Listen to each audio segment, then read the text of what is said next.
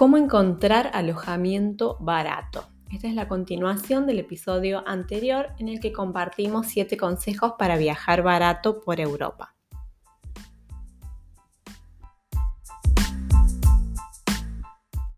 Hola, somos de Viajes y otros demonios. Yo soy Pauli. Yo soy Max. Viajamos por diferentes ciudades mientras trabajamos y te contamos lo que descubrimos en el camino. Para más info viajera te invitamos a visitar nuestro blog de viajes y otros demonios.com.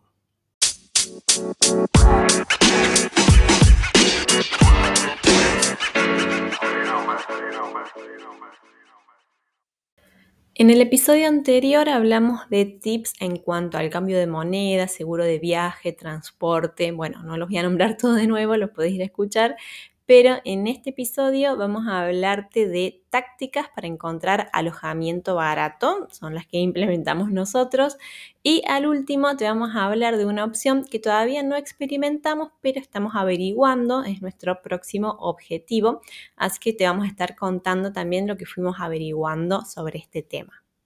Antes de pasar a los consejos, tenemos una buena noticia y es que, bueno, nosotros somos afiliados de booking.com, la plataforma para encontrar alojamientos.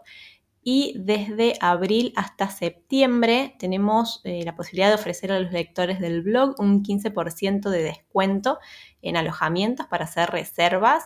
Te vamos a dejar el enlace abajo de la página que dice descuentos para viajar. Ahí está toda la info de esta promo. Así que bueno, si estás por hacer una reserva próximamente, entra al enlace y fíjate si el alojamiento tiene este descuento. Así bueno, aprovechas.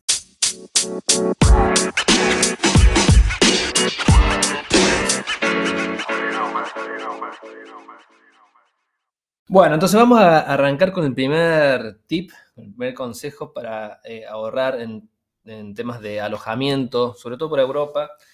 Eh, bueno, el, primero tiene que ver con la plataforma Airbnb. Es una plataforma que nosotros hemos utilizado mucho en el, último tiempo. Tenemos más de 25 eh, alojamientos de larga estancia ya hechos en Airbnb, así que podemos dar fe de que es una plataforma que funciona muy bien. El primer consejo tiene que ver con la duración de la, estancia. Eh, y acá el tip es, cuanto más larga sea la estancia, más descuento se va a poder lograr. Airbnb ofrece descuentos tanto por alojamientos semanales, también como con alojamientos mensuales, ¿sí? Entonces, sí, ahí va a depender mucho del perfil de viaje que tengamos, Para personas que van pocos días a una ciudad, unos 3, 4 días a una ciudad, estos descuentos no van a poder ser aplicados, pero eh, en ese caso también eh, ofrece opciones, la verdad que muy accesibles y, vas a poder encontrar, hacer filtros por precio, filtros por también la, mm, digamos, tus necesidades que vas a, requerir. Ya cuando vamos con un perfil un poco más de largo plazo, de estar una semana o más en un lugar, ahí es donde empiezan a aplicar estos descuentos que les comentaba y la verdad que eh, son, son importantes en algunos casos Así que tengan en cuenta eso, si muchas veces eh, ven o deciden estar seis días en un lugar, quizás les convenga alargar un poquito más esa estancia y irse a siete días, estar una semana completa y ahí poder eh, quizás por el mismo precio, por el mismo monto de dinero se van a poder quedar un día más porque eh, con el descuento semanal van a tener una, un precio similar. Así que vean el tema este de la, duración de la estancia. También, más que nada, para estancias cortas, ahí conviene comparar los precios en Airbnb y en Booking. Muchas veces para estancias cortas encontramos mejor precio en Booking y para estancias largas, bueno, sí, siempre en Airbnb encontramos mejores precios. Pero eso, para estancias cortas, comparar Booking Airbnb y ver si hay algún descuento especial que te convenga reservar en una u otra plataforma. Bueno, pasamos al punto 2 y tiene que ver con, bueno, esto puede ser en Airbnb o en general en cualquier plataforma, pero cuando hay un alojamiento nuevo que no tiene ninguna reseña, suele estar más barato. Esto tiene, por un lado, un riesgo porque no podemos leer reseñas de otros viajeros que ya hayan estado, que confirman que es un buen lugar o cuáles son los pros y contras de ese lugar. Pero por otro lado, tiene este plus de que está más barato y a la vez, si tenemos la suerte de que es un buen lugar, nos ha pasado por experiencia, cómo el dueño va a querer ¿no? tener sus primeras reseñas positivas. Te van a tratar muy bien, el lugar va a estar impecable. Sí, yo me acuerdo una vez que estuvimos en Zagreb, eh, en un alojamiento también que no tenía reseñas, no, eh, era nuevito, y, la verdad que el, anfitrión fue súper amable y de, todas formas yo creo que era, era así su forma de ser, pero eh, nos dio la posibilidad de, quedarnos un, tiempo más, alargar la estancia eh, sin problemas e incluso mm, teníamos acceso hasta a un, pequeño gimnasio dentro del mismo complejo, todo por el mismo precio y la verdad que era un precio bastante accesible. Después nos dimos cuenta de que con el tiempo los valores de este alojamiento aumentaron.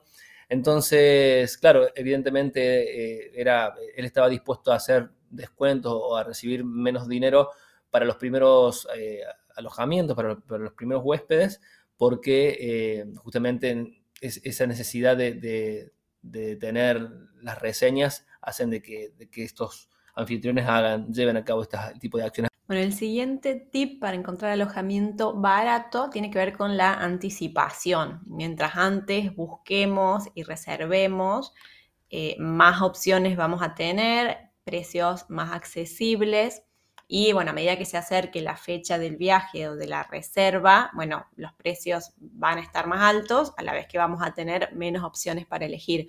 Así que buscar con anticipación, podríamos decir un promedio de... Sí, mínimo un mes, yo diría. Mínimo un mes y en realidad tres meses sería lo ideal quizás. Sí, obviamente si uno ya tiene eh, planificado el viaje y tiene el itinerario armado, sí, cuanto, cuanto antes, mejor, cuanto antes mejor. Eh, pero mínimo, mínimo, como algo extremo, sería un mes, como para tener más opciones, para poder eh, tener más disponibilidad de, alojamiento. Si es algo que, bueno, deciden un cambio a último momento, en esos casos quizás sea más conveniente ir por booking.com en vez de por Airbnb porque eh, tienen opciones más de hoteles y esas cosas que, eh, digamos, pueden llegar a ser un poco más eh, accesibles en términos de último momento. Pero siempre la sugerencia es que al menos un mes antes hacer la reserva. Bueno, hablando de Booking, el cuarto consejo tiene que ver con esta plataforma y bueno, son dos puntos dentro de esto. El primero es que hay un filtro en la parte izquierda de la pantalla. Bueno, ahí están todos los filtros, ¿no? Para elegir qué características tiene que tener el alojamiento que estás buscando. Y hay uno que dice eh, buscar ofertas nada más. Entonces te muestra solo las ofertas que hay disponibles en ese momento. Así que bueno, esto es una forma de buscar esos lugares más baratos que tienen promoción esos días y el otro punto dentro de Booking es el programa de fidelización de Booking Genius, que es un programa que, bueno, tiene diferentes niveles. A medida que vas subiendo de nivel tenés más descuentos, pero bueno, ya con crearte la cuenta estás en el nivel 1 y vas accediendo a algunos descuentos. A medida que vas haciendo más alojamientos dentro de la plataforma, vas subiendo de nivel y esto te puede llegar a dar hasta 20-25% de descuento. Te vamos a dejar la info igual de todo esto que te estamos hablando. Vamos a dejar abajo en la descripción del podcast un enlace para que puedas ver y analizar estos. Voy a agregar un disclaimer o una aclaración al respecto. Eh, el descuento se aplica sobre el precio del alojamiento, no aplica sobre los impuestos y otras tasas de, turista que puede llegar a aplicar en cada lugar. Así que si ven que exactamente no es el 15% de descuento cuando ven el precio final, es porque el descuento efectivamente se hace sobre el precio del alojamiento y no sobre impuestos y otros cargos. Bueno, el otro tip eh, tiene que ver con la posibilidad de alquilar un alojamiento compartido. Ya se los he nombrado antes, pero vamos a abundar un poquito más en esto. Eh, aquí tiene que ver con la posibilidad de alquilar una habitación eh, en, un, departamento más amplio eh, y, bueno, obviamente compartirlo con otras personas. Pero en Europa es muy común compartir una vivienda con, otras personas porque generalmente los alojamientos son, son caros. Entonces, son caros en términos relativos, ¿no? Entonces, generalmente se da esta situación de, compartir y no hay ningún problema. en términos de, seguridad. Y sobre todo si lo hacemos con plataformas eh, también conocidas como lo son eh, Airbnb o Booking.com.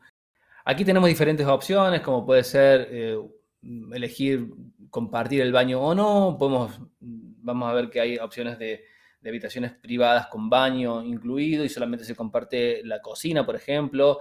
Otras, en otras ocasiones hemos tenido experiencias también de compartir también el baño.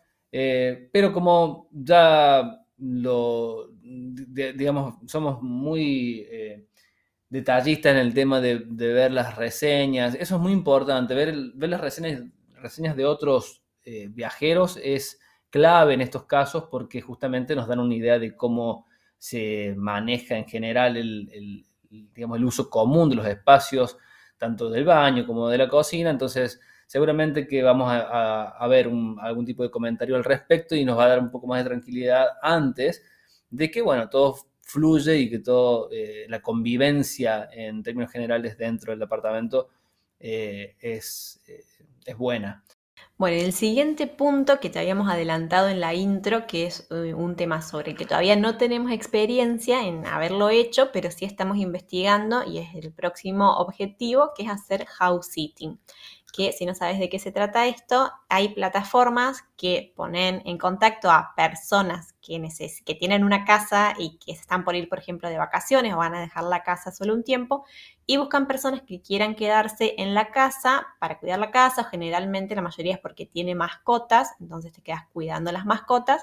Claro, esto tiene que ver con la, posibilidad de satisfacer dos necesidades. Por un lado tenemos las personas, las familias que eh, se quieren ir de vacaciones y a la vez tienen, por ejemplo, una mascota. Eh, bueno, deciden ponerla eh, disponible en estas plataformas para que alguien más pueda hacerse cargo de la casa. Cada, cada parte sabe bien qué es lo que tiene que cumplir y de esa forma eh, también nosotros desde nuestro lado cumplimos o satisfacemos, mejor dicho, con la, la, necesidad del alojamiento. Entonces, es un gana-gana para ambas partes, no hay ningún intercambio monetario en el medio, sino que solamente es decir, no tenemos que pagar por eso, pero eh, bueno, estamos dando a cambio nuestra, nuestro tiempo, nuestra, nuestro cuidado hacia esas mascotas, hacia esa casa y las otras personas están tranquilas de que sus mascotas y su casa van a estar cuidadas. ¿sí? Entonces, acá tiene que ver mucho la reputación, hay que armarse un perfil en la plataforma de, de, house sitting